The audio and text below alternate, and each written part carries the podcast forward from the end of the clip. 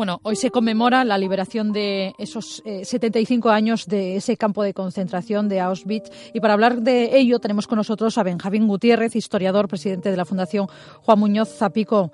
Benjamín, muy buenos días. Eh, buenos días a todos en un día tan importante como hoy, ¿no? El día del Holocausto. Visitar Auschwitz es hacer una visita al infierno. Creo que si todo el mundo que ha visitado Auschwitz lo relata así, ¿no?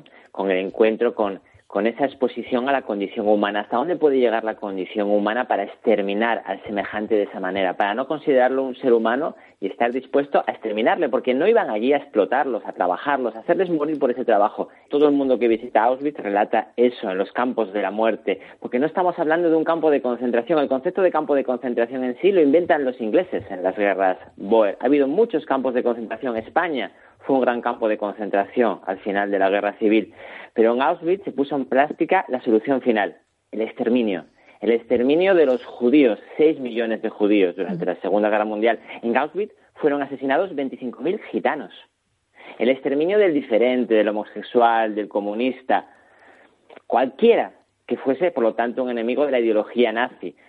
Días como hoy conmemoramos esa destrucción esa condición humana que lleva a la destrucción del semejante, del igual, al no reconocimiento como ser humano, y hay que reivindicarlo porque, como tú muy bien decías, cada vez son menos los supervivientes. Llegará un momento que no quedarán supervivientes directos y, lamentablemente, se sigue jugando con la idea de que no es algo tan grave, se sigue jugando incluso como minimizar el nazismo, como es algo como si fuese una opción personal de una persona, y no es una opción, es una ideología asesina. Es el agujero moral del, del siglo XX, quizá. Yo creo que se llegó a un sumum, ¿no? Se llegó a un máximo difícil de superar, pero eso no tiene que hacernos relajar, ¿no? Vemos, por ejemplo, estos días en España, ¿no? Cómo se suspendió un partido de fútbol porque se le llama a un pro-nazi nazi y, sin embargo, este fin de semana, pues insulta a alguien por el color de su piel y no sucede nada. Y precisamente a colación de ese partido suspendido, puedes ver en la televisión reportajes, por ejemplo, en Albacete, del club de fútbol, donde alguien dice, bueno, la ideología de ese jugador es cosa suya. No, el nazismo no es una opción. Em, cuando se mira con, perspectiva, Benjamín, o con cierta lejanía en el tiempo, mm, no nos podemos dejar de preguntar cómo se dejó llegar hasta el punto de montar campos de concentración para exterminar a personas. Estamos hablando de que ya en mi lucha, dado Hitler, él plantea su ideología con muchos años de antelación. Estamos hablando de que la solución final, al final, fue una percepción del método, porque era el odio al judío, el antisemitismo, su búsqueda para exterminarlo. Estamos hablando de algo que no se puede achacar a la, una persona, a una locura de una persona, ni siquiera a un grupo que toma a cabo esa decisión. Hace falta la colaboración de una parte muy importante de la sociedad. Esa gente que miró para otro lado, esa gente que se apropió de las propiedades, esas personas en la sociedad alemana, pero también en la sociedad polaca, en la sociedad húngara, en España, porque la colaboración del franquismo fue fundamental, permitiendo que 10.000 españoles acabasen en los campos de concentración y después colaborando en la huida de los nazis tras la Segunda Guerra Mundial, pero sobre todo esa colaboración de gente común, gente común que colaboró en el exterminio en los campos de concentración en el frente del Este. Esta semana, por ejemplo, el gobierno holandés, el actual, ha pedido perdón por la colaboración de parte de la administración holandesa en la Segunda Guerra Mundial en la persecución de los judíos. Sin embargo, muchas veces eso no se hace en todos los estados, no se reconoce, no se estudia. ¿Qué, ¿Qué representó el holocausto para el pueblo judío? Estamos hablando de su desaparición de buena parte de Europa. Lugares donde vivían 200.000 judíos, el 50%, por ejemplo, en Holanda, fue exterminado. Lugares con importantísimas poblaciones de judías, como en Polonia, como en Alemania, actualmente las poblaciones son mínimas. En cierta medida, el nazismo consiguió hacer desaparecer de muchos lugares de Europa algo que era parte de nuestra cultura, la sinagoga, eh, las poblaciones. Es todo eso que era parte de la cultura de Europa ha desaparecido en cierta medida. ¿Podemos hablar de éxito del plan de Hitler para exterminar? Sí, en el sentido de que se mantuvo después el antisemitismo, que esas personas, los supervivientes, cuando volvieron a sus países de origen, se encontraron con que nadie les esperaba, con que sus casas habían sido robadas, con que el vecino, que había mirado para otro lado, cuando lo habían llevado al campo, ahora tampoco le miraba a los ojos. Y sin embargo, hay voces que apuntan que la propia comunidad judía eh, se aprovechó, en cierto modo, de las víctimas, bueno, pues para sacar réditos, ¿no? Y, que la resolución 181 de la Asamblea de Naciones Unidas de 1947, eh, por la que se establece la, partición de Palestina en un Estado judío y otro árabe, pues quizá fuera eh, la mayor metedura de pata del siglo XX Estamos hablando de una cuestión diferente, pero que claro, lógicamente es parte de la actualidad, que es el nacionalismo. Por un lado, Israel, que se constituye como Estado a posterioridad de la Segunda Guerra Mundial, utiliza ese nacionalismo para convertir a esas víctimas judías en ciudadanos de Israel cuando Israel no, existía. Estamos hablando de judíos, sefardíes, askenazis, judíos de diferentes procedencias que compartieron muerte en el campo de concentración, pero que seguramente en Ámsterdam o en Cracovia ni se hubiesen saludado, porque venían de diferentes ámbitos culturales dentro del mundo judío, ¿no? Sin embargo, ahora se les convierte en un todo por ese afán nacionalista de usarlo. Pero no solo Israel. Por ejemplo, existe un fuerte enfrentamiento entre Polonia y Rusia. Hoy hay dos actos de conmemoración de Auschwitz. Uno está en Israel y en ese acto tiene papel Rusia, pero casi no lo tiene Polonia. Y hay otro acto en Polonia donde no lo tiene Rusia y donde el papel de Israel también se minifica. ¿Por qué? Porque en Polonia se ha aprobado una ley donde no se puede hablar o no se puede eh, indagar en el papel de la población polaca o de parte de Polonia en el holocausto colaborando con los alemanes por su antisemitismo, ¿no? Entonces, al final, ese nacionalismo polaco, ese nacionalismo ruso y ese nacionalismo israelí intentan apropiarse de las víctimas pero en el fondo se olvidan de ellas, ¿no? Porque les matan por judíos, por gitanos, por comunistas, y quienes matan son nazis, son fascistas.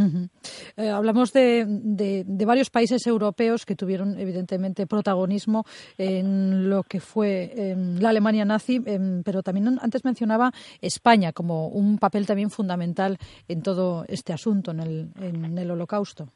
Estamos hablando de que la solución final es llevada a cabo por los nazis, por el fascismo, que son los aliados de Franco.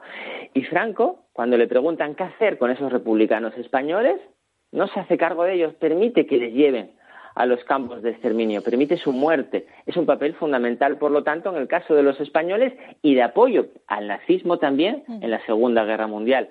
Y después, por último, cuando se acaba la guerra y esos nazis huyen, huyen vienen a España. Hmm. Muchos de ellos encontraron refugio en España y otros lo utilizaron como punto hmm. de, paso hacia América Latina, ¿no? Hay un papel, por lo tanto, importante del gobierno español de aquella.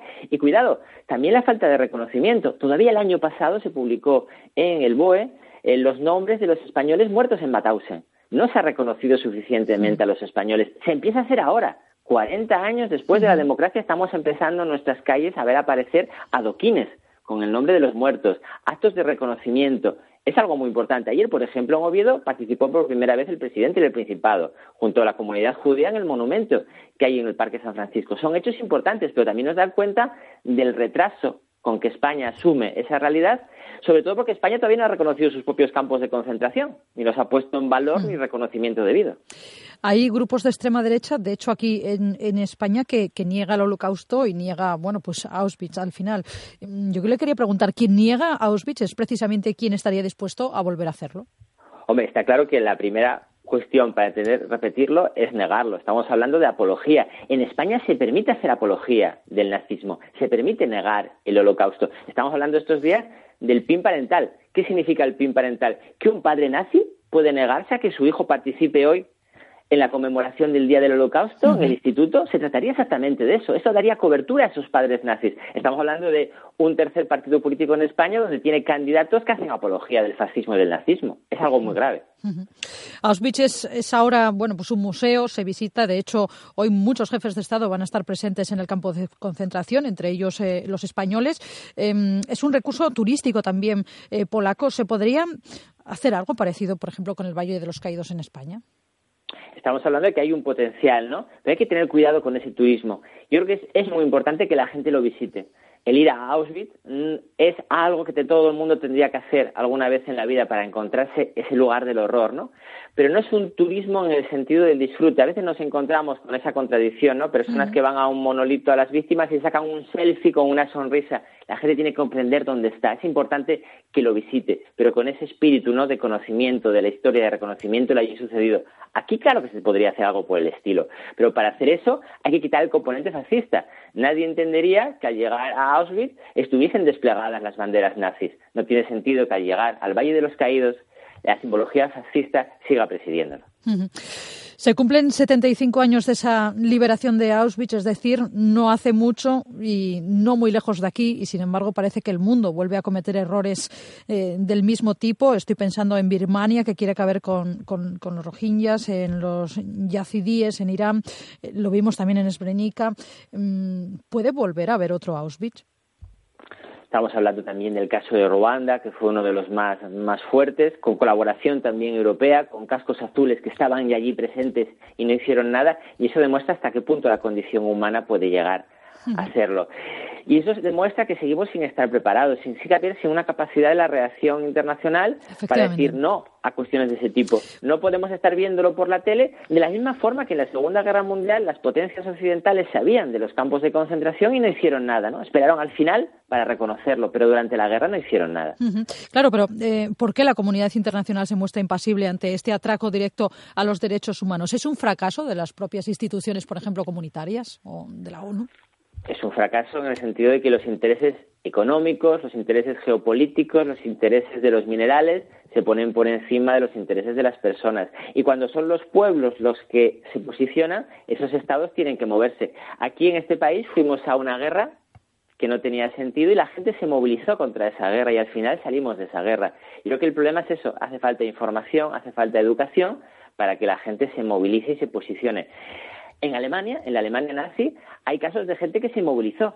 Hay casos de mujeres alemanas que sus maridos judíos fueron detenidos en una ciudad y se movilizaron, se presentaron delante de la comisaría y consiguieron que sus maridos fuesen liberados. Cuando la gente se moviliza, cuando la gente lucha por la paz, aunque suene contradictorio luchar por la paz, se pueden conseguir cosas. Pues ahí queda dicho ese mensaje, Benjamín Gutiérrez, historiador, presidente de la Fundación Juan Zapico, Juan Muñoz Zapico. Muchísimas gracias por estar estos minutos con nosotros. Muy buenos días, Benjamín. Gracias, y hoy es un día importante para la reflexión y para acercarse a lo que significó el holocausto.